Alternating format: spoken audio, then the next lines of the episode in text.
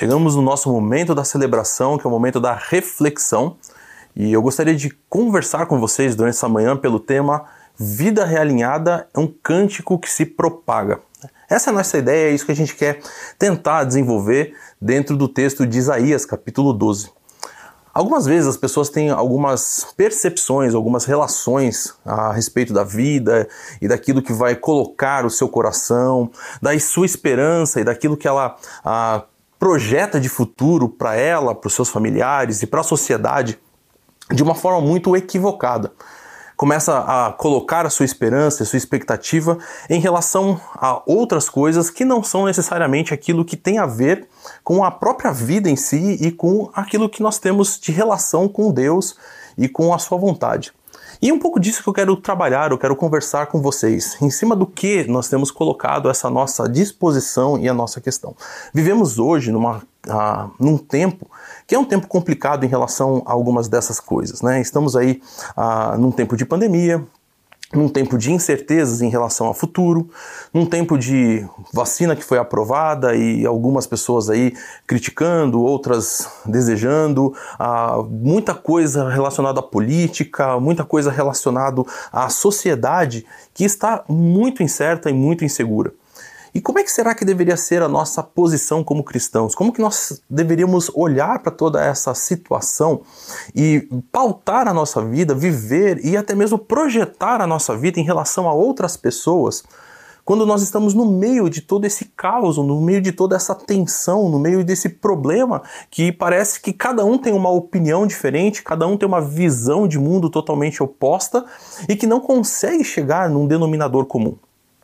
E é dentro desse uh, propósito, dessa, desse pensamento, que o texto de Isaías capítulo 12 nos convida a louvarmos a Deus, a colocarmos a nossa esperança, a nossa expectativa, o nosso coração diante de Deus e realinharmos os nossos pensamentos, principalmente daquilo que diz respeito a como nós enxergamos as coisas que estão ao nosso redor, mesmo que elas pareçam mal ou que elas pareçam bem, para que nós possamos a realinhar daquilo que Deus realmente quer e a nossa vida ser um verdadeiro cântico, um verdadeiro louvor a Deus, uma, uma vida que faça sentido tanto dentro daquilo que nós entendemos, como também em relação às outras pessoas que nos cercam e que estão olhando aquilo que nós estamos fazendo e, e, e interagindo conosco. E é nesse conceito, nesse sentido, que eu convido você a ler o texto de Isaías capítulo 12 comigo, que diz assim: Naquele dia você dirá: Eu te louvarei, Senhor, pois estavas irado contra mim, mas a tua ira desviou-se e tu me consolaste. Deus é a minha salvação. Terei confiança e não temerei. O Senhor, sim, o Senhor é a minha força e o meu cântico. Ele é a minha salvação. Com alegria vocês tirarão água das fontes da salvação. Naquele dia vocês dirão: Louvem o Senhor, invoquem o seu nome, anunciem entre as nações os seus feitos e façam-na saber que o seu nome é exaltado. Cantem louvores ao Senhor, pois ele tem feito coisas gloriosas. Sejam elas conhecidas em todo o mundo. Gritem bem alto e cantem de alegria habitantes de Sião, pois grande é o Santo de Israel no meio de vocês.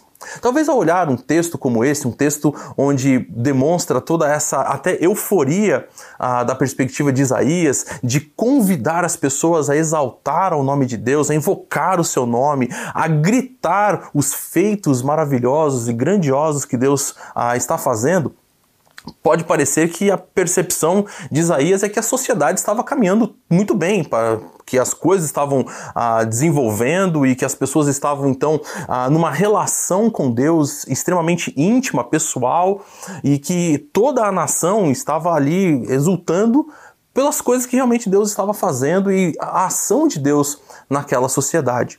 Mas isso não é bem assim que a história nos mostra, né? O texto de Isaías, no capítulo 1, vai dizer que quatro reis foram ali os reis do período em que Isaías estava profetizando. E quando a gente olha para a história desses reis, né, o rei Uzias, o rei Jotão, o rei Acás e o rei Ezequias, nós percebemos que algumas coisas estavam realmente caminhando muito bem. É interessante você, por exemplo, perceber, ou se você quiser acompanhar, uh, lendo o livro de Reis ou o livro de Crônicas, você vai ver que o rei Ezequias, Uzias, né, o rei que também é chamado de rei Azarias, foi um grande rei de Judá, um dos maiores reis ali desse reino dividido, o reino do sul. Ele trabalhou no soerguimento da nação, trazendo grande prosperidade, trazendo grandes bênçãos para a nação. No tempo do rei Uzias, até mesmo a própria houve uma, uma expansão geográfica ah, dentro do, do reino do, do, de Judá. Ah, o reino prosperou tanto nas questões agrícolas quanto pecuárias, o que trouxe estabilidade financeira para a nação. Então foi um rei que, muito bom. Ah, o próprio livro né, de Crônicas diz que ele fez aquilo aquilo que era reto aos olhos do Senhor. Ah, ele agradou, mesmo que no final da sua vida ele tenha se exaltado e ele tenha ali cometido algumas coisas ah, que foram ruins. Inclusive o texto ah, nos diz que Deus então trouxe uma doença sobre a vida de Uzias e o filho dele, Jotão, começou a reinar ainda quando ah, Uzias estava vivo ah, como corregente. Mas a vida de Uzias foi uma boa vida como rei, trazendo uma grande paz e tranquilidade para o povo. Numa, numa situação geral do, da, política externa que estava extremamente instável, porque a, a Síria já havia começado a se levantar e a conquistar alguns impérios a, nas fronteiras aí do reino de Judá. Jotão, que foi o filho de Uzias, começou a reinar ainda como a corregente né, no, no tempo de Uzias, mas ele trabalhou principalmente na defesa interna ah, e ao redor de Jerusalém, trazendo proteção para a cidade, ah, trazendo tranquilidade para os seus moradores, para que em eventual uh, sítio né, de, de, um outro, de uma outra nação que viesse para tentar conquistar a cidade de Jerusalém, a cidade estivesse fortificada, estivesse preparada para qualquer situação uh, desagradável, ruim que viesse. O rei Acás uh, já foi um rei que não foi bom, foi um rei que começou ruim e terminou ruim também. Uzias começou bem, apesar de ter terminado ruim, ah, mas Acas não, Acas foi ruim durante todo o seu período de reinado. Foi um rei que não seguiu os passos nem do pai Uzias, ah, nem do pai Jotão, nem do avô Uzias. Desagradou a Deus em relação a tudo aquilo que ele ah, fazia, ah, trouxe a idolatria de volta para a nação como rei. Ah, nós vemos que, na verdade, mesmo no tempo de Uzias e de Jotão, com reformas na situação ah, religiosa da cidade, ah, o povo continuou idólatra, o povo continuou adorando outros ídolos e tendo uma vida bastante ah, errada diante de Deus. Mas Acas não, ele mesmo trouxe de volta postes ídolos, trouxe de volta tudo aquilo que era mal aos olhos do Senhor. Ele teve que entregar, por causa dessas questões de nações vindo para cercar Jerusalém e para derrotar Jerusalém, ele teve que entregar pertences do próprio templo do Senhor para o rei da Síria, como forma de pagar tributo e preservar o seu reinado. E ele, o texto bíblico diz que ofereceu sacrifícios idólatras e encheu Jerusalém de idolatria. Mas logo depois que Acás sai, entra o rei Ezequias, que foi mais uma vez um bom rei, que começou bem e terminou bem. Ezequias é muito conhecido, até mesmo por causa do seu túnel, né, o túnel de proteção ali, o túnel que trouxe água ah, para proteção da cidade, do reino durante o cerco.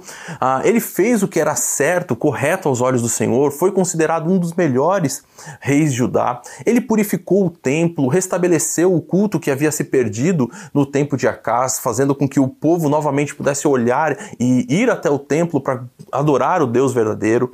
Ah, também restabeleceu as festas ah, que eram extremamente importantes para a própria vida religiosa do povo. Então, Ezequias foi um grande rei, um rei que realmente trouxe paz, trouxe prosperidade para a nação. Vemos então que quando a gente olha para o cenário político, social da, de Judá, do Reino do Sul, durante esse tempo de Isaías, a situação não estava assim tão ruim naquilo que nós podemos pensar sobre questões políticas e questões também econômicas. Havia avanço territorial, havia tranquilidade, de certa forma, financeira, a prosperidade da nação. E talvez olhando então para essa situação, a gente possa olhar para o texto de Isaías capítulo 12 e todo esse louvor, toda essa adoração, toda essa euforia da comunidade em adorar ao Deus verdadeiro possa ser resultado disso. Ah, o povo está bem, o povo está feliz, o povo está vivendo tranquilamente. Mas não é bem assim que o próprio Isaías nos mostra a realidade do povo. Quando nós olhamos para a realidade do povo, nós percebemos que logo no capítulo 1, Isaías começa a demonstrar aquilo que realmente era o problema e aquilo que realmente estava acontecendo. O versículo 4 de Isaías 1 diz que a nação pecadora, povo carregado de iniquidade. Veja só a forma como Isaías se refere à própria nação de Judá, uma nação pecadora carregada de iniquidade, raça de malfeitores, filhos dados à corrupção. E aqui vem a grande acusação do próprio Senhor contra a nação de Judá: vocês me abandonaram, abandonaram o Senhor, desprezaram o Santo de Israel e o rejeitaram. Veja que então, mesmo com um cenário político aparentemente favorável, a vida religiosa da nação, a vida espiritual da nação, ela estava em frangalhos, ela estava acabando, a vida estava totalmente destruída. E essa relação é muito interessante daquilo que a gente vai perceber até mais para frente dentro do livro de Isaías, no capítulo 6, quando o próprio Isaías é, é, é, é tocado né, pela tenaz ali, o anjo, né, o serafim que traz a tenaz e toca na boca de Isaías para purificação, vemos que a nação estava totalmente afastada daquilo que era o propósito de Deus. E talvez ah, possa pensar, bom, a nação que está totalmente longe, não está sequer pensando em nada daquilo que tem a ver com as questões religiosas, também não era bem assim. Pelo contrário, a nação estava vivendo uma aparente religiosidade bastante intensa e bastante forte. Olha só o que os versículos 11 a 15 de Isaías capítulo 1 dizem. Para que me oferecem tantos sacrifícios? Olha só o que o Senhor está falando, preste atenção. O Senhor está perguntando para aquele povo por que, que o povo estava oferecendo tantos sacrifícios. Eu acho isso bastante interessante quando a gente olha até a realidade, muitas vezes, de muitas pessoas dentro da igreja. A pandemia trouxe muitas reflexões a respeito dessa questão.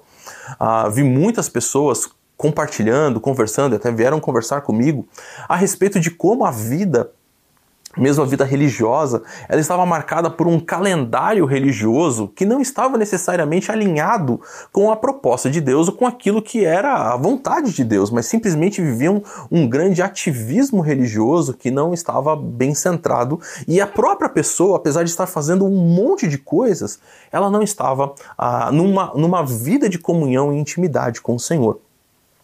Eu vi um relato de um, de um, de um rapaz conhecido falando que ele nasceu e cresceu na igreja, participando de todos os eventos que tinha ali, desde crianças, pré-adolescentes, adolescentes, jovens, uh, cantando no grupo de adoração da igreja, enfim, sendo professor da escola da igreja, enfim, fazendo tantas coisas mas quando chegou a pandemia, ele mesmo falou que se sentiu totalmente perdido porque ele perdeu todo esse calendário, toda essa atividade que ele tinha religiosa. E ele então, quando teve que se deparar com o próprio Senhor, Agora, na sua intimidade da sua casa, do seu lar, do seu quarto, aquilo que o Senhor mesmo nos convida, o Senhor Jesus nos convida de entrarmos no nosso quarto, de estarmos ali e termos esse momento com a sós com o Pai. Nesse momento, ele percebeu que a vida dele estava bastante vazia da própria pessoa de, de Deus. E isso é que é bastante interessante quando a gente vê aquilo que está acontecendo. O povo que está oferecendo sacrifícios, o povo que está vivendo aparentemente uma intensidade religiosa mas que o Senhor não está aprovando. O texto continua dizendo: Para mim chega de holocaustos de carneiros e da gordura de novilhos gordos.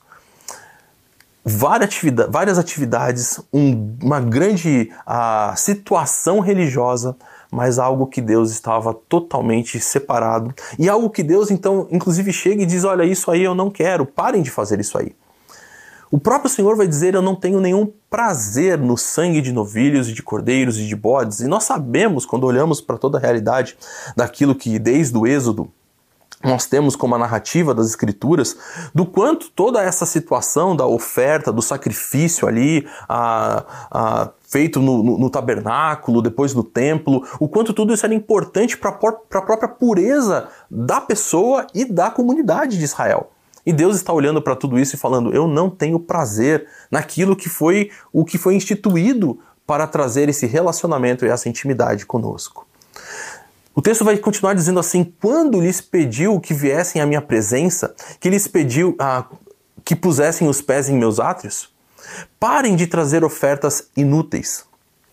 Deus só não estava sendo ah, se agradando daquilo que estava sendo oferecido, mas Deus estava considerando tudo aquilo como algo inútil, algo vazio, algo vão. É interessante quando a gente lembra da história, por exemplo, de Atos, capítulo 15, quando ah, o apóstolo Paulo chega ali na cidade de Atenas, você tinha aquele altar ao Deus desconhecido, que é tão famoso, praticamente todos nós, eu creio que conhecemos a história.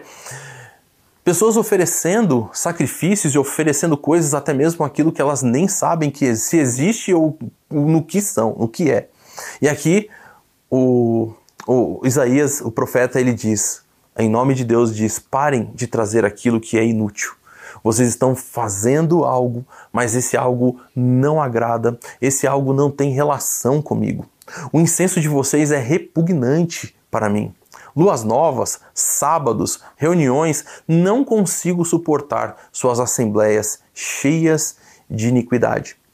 Fico pensando quando leio uma parte como essa, como muitas vezes ah, aquilo que é oferecido ao Senhor é oferecido de uma forma tão leviana, uma forma tão ah, simples, no sentido de não estar de acordo com aquilo que é a forma correta de se fazer.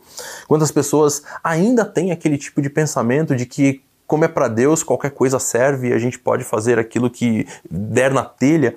Ah, mas quando a gente olha para a narrativa das Escrituras, é muito interessante a gente pensar que a narrativa nos mostra que Deus não só instituiu a adoração, a celebração, o povo estar ali, mas todas as coisas foram muito bem estabelecidas por Deus da forma como deveria acontecer. Ah, é interessante, por exemplo, a gente olhar a vida do sacerdote, que ele deveria fazer os sacrifícios para purificação interior, que é algumas vezes aquilo que as pessoas colocam, né? De coração pode ser feito de qualquer jeito.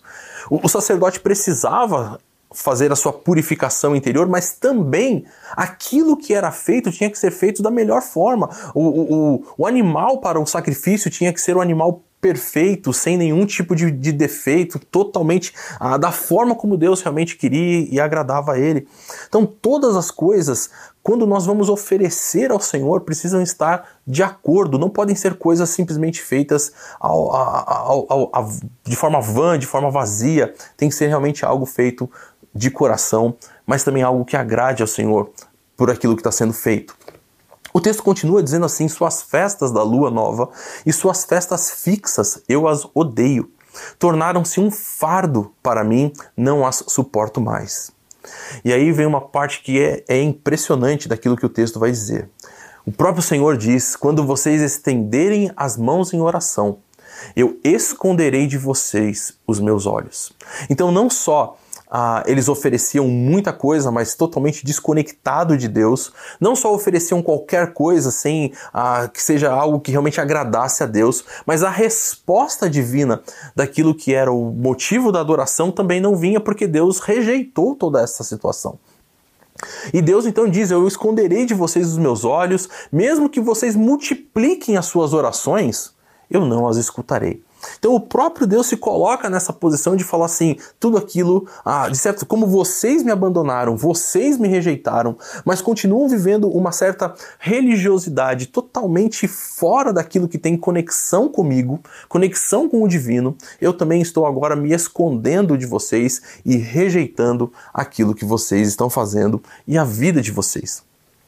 E é dentro desse contexto bem interessante que, apesar de você ter uma situação política, econômica aparentemente estável e boa, você tem uma vida religiosa totalmente destruída, que a experiência de Isaías chega para nos dar uma, um novo colorido, uma nova luz em tudo isso que está acontecendo. E Deus então propõe uma mudança para a vida da nação, e essa mudança propõe, ela envolve três elementos. Em primeiro lugar, em direção a Deus. Em segundo lugar, na vida pessoal. E em terceiro lugar, essa mudança tem que envolver também a comunidade na qual o indivíduo que se conecta com Deus está inserido. Veja só, ainda no capítulo 1, os versículos 16 e 17. O texto começa dizendo: lavem-se, limpem-se. Uma direção a Deus precisa ser purificada. A pessoa precisa ter o seu interior totalmente restaurado e reestruturado daquilo que tem a ver com a realidade de Deus. Precisa haver toda essa purificação da vida da pessoa. Depois o texto vai dizer: removam as suas más obras para longe de mim, parem de fazer o mal e aprendam a fazer o bem. Ou seja, a vida da pessoa precisa passar por uma mudança totalmente radical. O próprio apóstolo Paulo vai também falar sobre isso, quando ele diz que nós temos que nos despir do velho homem, nos revestir né, do nosso pensamento e agora então começar a ter uma nova vida. Você que antes fazia assim, agora não faça mais, mas pelo contrário, tem até com que repartir com o próximo, fale aquilo que é a verdade. Não é só pare de mentir, mas é passe a falar a verdade, passe a viver a verdade. Então essa essa situação da relação de vida de você parar não é só parar de fazer o mal, mas passar a realmente fazer o bem é extremamente importante dentro desse elemento dessa reconexão com o Senhor. E depois ele vai dizer: lutem pelo, pelos direitos do órfão, né? Busquem a justiça e acabem com a opressão, lutem pelos direitos do órfão, defendam a casa da viúva. Ah, então você tem essa realidade de agora você que está dentro de uma comunidade, dentro de. Você não está vivendo isolado e sozinho, então você precisa estar conectado com aquilo que está acontecendo e levar essas pessoas a essa situação. E esses três elementos nós vamos perceber no texto de Isaías, capítulo 6 onde nós vemos esse exemplo de Isaías muito bem desenvolvido. É interessante que o texto começa dizendo que no ano que o rei Uzias morreu, Isaías diz: Eu vi o Senhor assentado num trono alto e exaltado que isso nos leva a pensar? Deus se apresenta ali para Isaías dentro de toda a sua santidade, de toda a sua glória. É interessante, por exemplo, que o próprio cântico dos serafins que estão ali, eles proclamavam: Santo, Santo, Santo é o Senhor dos Exércitos. Há toda essa realidade com essa santidade e é o contraste com aquilo que é a realidade do povo de, no qual Isaías está vivendo uma realidade totalmente pagã, uma realidade totalmente idólatra, uma realidade que até sabe a respeito de Deus, mas vive somente um calendário religioso desconectado do coração, desconectado do próprio Senhor.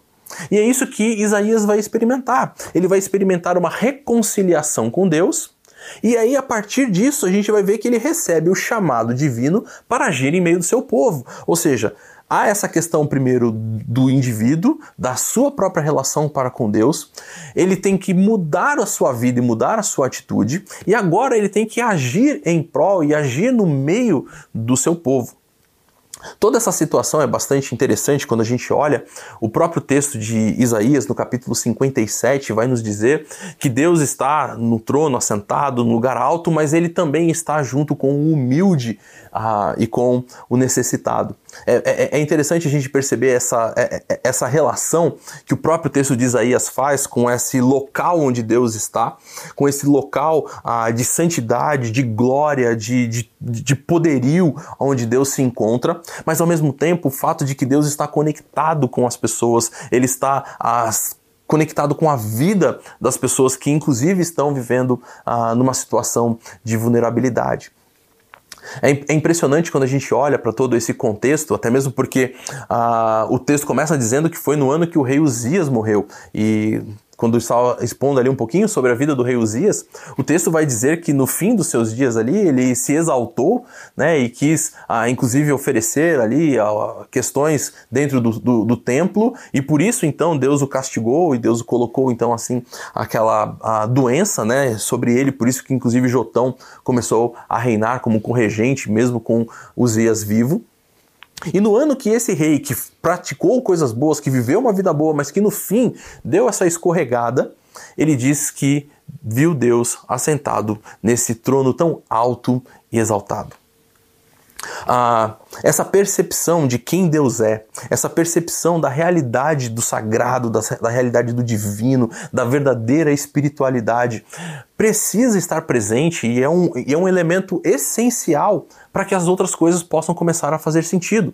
E isso foi o que Isaías experimentou. Tanto que, no meio de toda aquela cena que Isaías está vendo, desse Deus todo glorioso, todo poderoso, ah, desses serafins que estão ali ao seu redor e entoando cânticos, colocando a santidade de Deus, falando sobre toda a glória e o poder de Deus, o que o texto vai nos dizer é que Isaías, ao ver tudo isso, diz: Ai de mim, porque eu estou perdido. E a conexão é bem interessante porque ele vai falar: Eu sou um homem de lábios impuros e vivo no meio de um povo de lábios impuros. A, a, a visão que ele tem desses serafins cantando, louvando, glorificando a Deus, é contrastada com o fato de que ele é um homem de lábios impuros e o povo onde ele mora é um povo de lábios impuros também. E é por isso que ele se vê perdido dentro de toda aquela cena. Ele, ele sabe que ele não pode participar de toda aquela realidade. Ele sabe que ele não pode, ah, na situação ali onde ele está narrando, participar de todo aquele coro, de toda aquela situação, de toda aquela louvor e adoração que está acontecendo. E aí parte do próprio Deus o, a, a, purificação de Isaías. O texto vai dizer que um dos serafins voou até mim trazendo uma brasa viva que havia tirado do altar com uma tenaz. E com ela tocou a minha boca e disse: Veja, isso tocou os, meus, os seus lábios, por isso a sua culpa será removida e o seu pecado será perdoado. Veja que então, a partir desse momento que ele tem essa conexão com o divino, conexão com Deus, a, a sua vida é transformada, Deus mesmo age em prol da salvação e da reconciliação de Isaías. Isaías experimenta esse agir de Deus sobre os seus lábios, que eram lábios impuros e que não poderiam estar entoando esse cântico, e a sua vida então é transformada. É transformada não só no seu interior agora, mas é transformada inclusive porque Isaías agora recebe o comissionamento, recebe o chamado divino para agir no meio do seu povo. Logo depois que tudo isso então termina, o que, que acontece? Deus diz: então quem enviarei? Quem irá por nós? E aí Isaías pode então agora dizer: ele que estava perdido e calado, agora pode dizer: eis-me aqui, envia-me a mim. Então Deus diz: vá e diga a este povo. E Deus então envia Isaías para esse processo. E essa é a grande questão que nós temos. E esse, de certa forma, é, é, é esse grande pano de fundo que a gente tem do texto de uh, Isaías capítulo 12.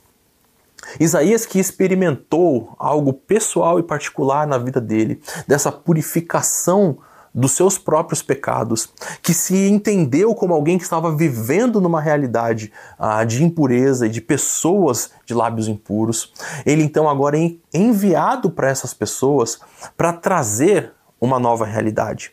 Quando a gente olha os capítulos que vão seguir aí, o capítulo 7, 8 até o 11, nós vamos ver ah, como é interessante Logo no capítulo 8, por exemplo, quando Deus começa a trazer uma profecia sobre destruição, Isaías está no meio de um grupo de pessoas e ele diz: Eu estou aqui cercado por algumas pessoas, que é um certo uh, remanescente.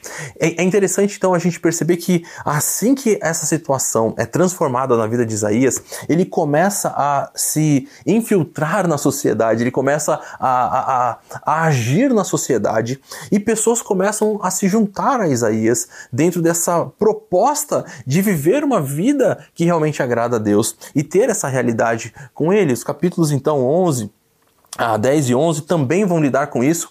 Por quê? Porque vão mostrar ah, que no meio daquelas trevas que estava acontecendo dentro do povo havia uma luz que iria surgir, que iria iluminar o povo e que e tiraria o povo daquela escuridão e daquelas densas trevas. E é por isso que então o capítulo 12 pode apresentar toda essa, a, essa proposta de louvor e de adoração. Porque é, é, são pessoas que não só estão vivendo um, um, calendário religioso frio e desconectado da realidade, mas são pessoas que estão vivendo a, a, a própria realidade da vida com Deus. Um relacionamento íntimo, particular e pessoal com esse Deus que é soberano, é todo-poderoso, mas que age na vida do indivíduo e que dessa, dessa ação começa também a agir em relação à sociedade.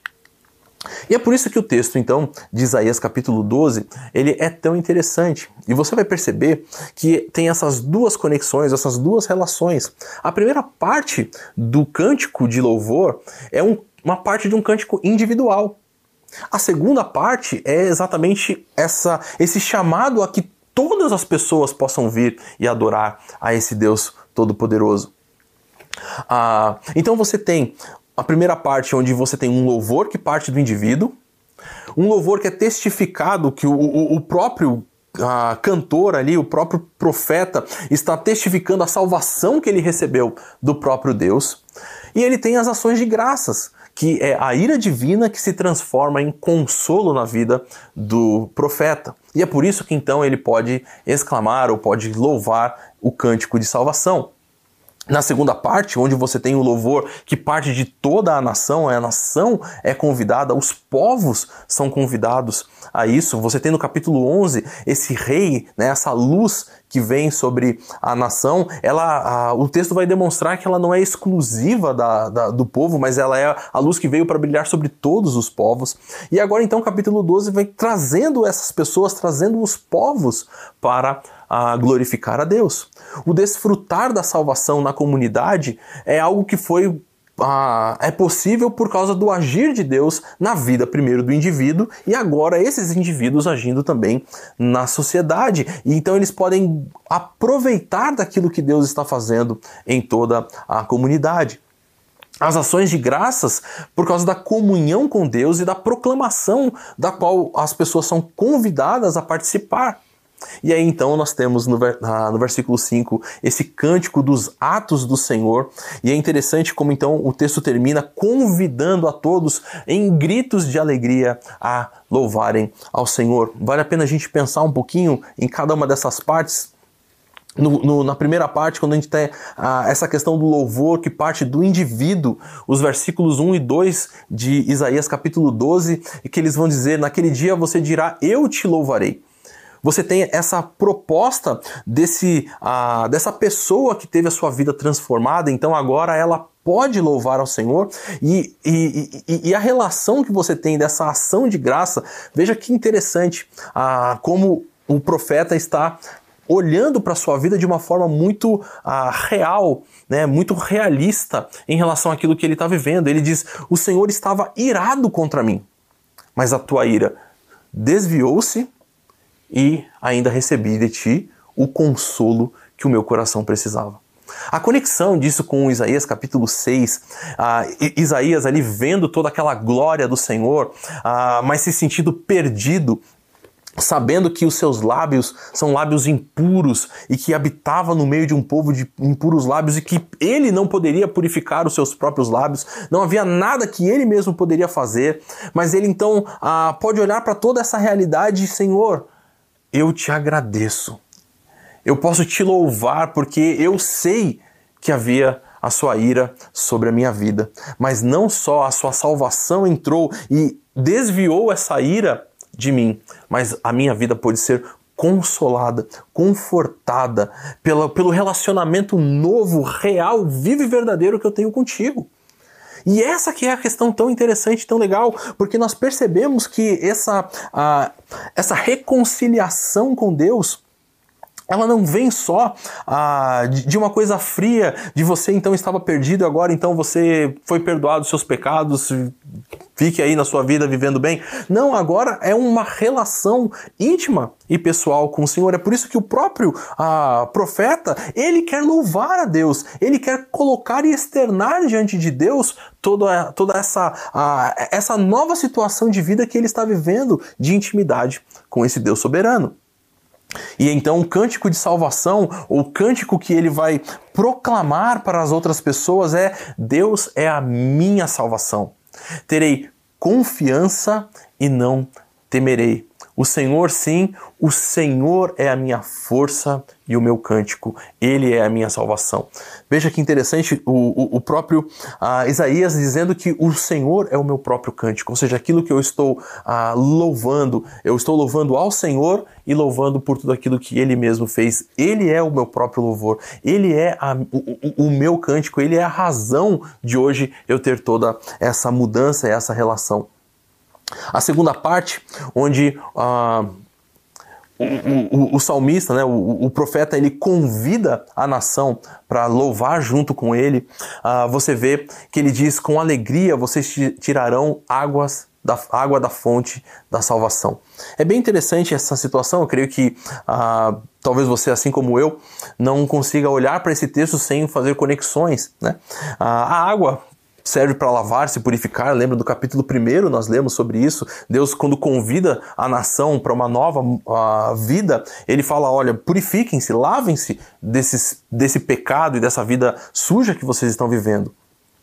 Mas mais do que isso, a, a, minha mente lembra bastante de João capítulo 4 e do encontro do Senhor Jesus com aquela mulher no poço, onde você tem a, a, ela falando mas como é que funciona essa situação? E Jesus está olhando e falando assim: olha, da água que você tem para me oferecer, você vai beber e você vai voltar a ter sede, mas da água que eu tenho para te dar, essa, quem beber nunca mais terá sede. E é o contrário não só não terá mais sede, mas do seu interior, né, da sua vida, vai fluir fontes de água que vão alcançar outras pessoas para que elas também possam. E a realidade que nós temos ali do encontro de Jesus, nós vemos que exatamente aquela mulher vai para sua comunidade, vai para os seus e fala e, e chama os seus também para conhecerem a Jesus. Essa é a realidade daquilo que tem.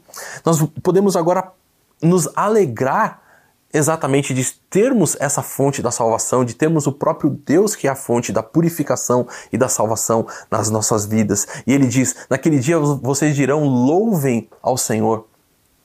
Ah, nós temos essa situação desse desfrutar ah, dessa realidade, porque agora nós podemos invocar o seu nome. Olha que coisa impressionante. Enquanto Isaías, no capítulo 6, vê a santidade de Deus e ele fica ali perdido ele fica ali ah, sem poder falar nada. Agora ele está dizendo: louvem, se juntem a nós, louvem ao Senhor, invoquem o seu nome, convoquem, chamem o Senhor, mostrem que vocês fazem a ação dele, que vocês conhecem o seu nome. E essa ideia de invocar o nome do Senhor é muito particular, exatamente dessa questão de você saber quem ele é, você saber qual é o nome dele. Então você tem um relacionamento particular e pessoal com ele. Você não só o conhece de vista, mas você sabe exatamente exatamente quem ele é. Anuncie entre as nações os seus feitos, ou seja, você tem percebido a ação de Deus não só na sua vida, mas também na vida das pessoas que estão te seguindo, talvez até mesmo porque você tem sido fonte de bênção para a vida dessas pessoas e é o que a gente espera que cada um de nós sejamos, fonte de bênção na vida daqueles que nos cercam. Façam-nas saber que, eu, que o seu nome é exaltado. Olha que interessante quando ele vai dizer agora: cantem louvores ao Senhor esse cântico de a, a adoração, essa a, rendição e proclamação dos feitos do Senhor, elas são conhecidas por todos. Por quê? Porque Deus faz coisas gloriosas e elas, elas precisam ser conhecidas em todo mundo. E isso não pode ser feito de uma boca que simplesmente faz isso mecanicamente. Veja que o, o, o autor Isaías ele diz: gritem bem alto. A ideia aqui é exatamente a, a, essa alegria, essa euforia, esse amor que invadiu o coração e que agora vai ser externado e expressado em todo lugar. Não é simplesmente a coisa mecânica de, ah, eu tô aqui agora participando dessa celebração, então é essa música que está cantando, então eu canto, eh, e a minha mente mesmo está totalmente desconectada e pensando em outra coisa, eu simplesmente estou soltando as palavras porque simplesmente está decorado na minha mente, mas é algo que vem realmente de dentro do coração. É interessante então a gente poder pensar que não é a situação sociopolítica, econômica que traz uma realidade para a nossa vida uh, ou, ou, que nos faz cantar. A, a nossa esperança não pode estar uh, baseada nessa questão. O povo ali estava vivendo até uma situação próspera dentro dessas realidades, mas a religiosidade estava puramente destruída, totalmente acabada, uh, porque simplesmente era um calendário uh, vazio de significados e de realidade na vida de cada uma das pessoas. Nós precisamos então perceber que para a nossa vida fazer esse sentido, nós precisamos ter esse encontro com esse Deus Santo, glorioso e amoroso, que age em nós, que nos purifica e nos transforma. E isso agora tem efeitos em toda a sociedade. Eu espero que você possa ter essa, essa realidade na sua vida, totalmente transformada por esse Deus gracioso e amoroso, e que a sua vida possa ser uma expressão de louvor na, na sociedade onde você está inserido. Que Deus te abençoe. Você gostou desse vídeo? A IBNU tem muito material para abençoar a sua vida e de outras pessoas, então se inscreva no nosso canal e ative o sininho para receber as nossas notificações.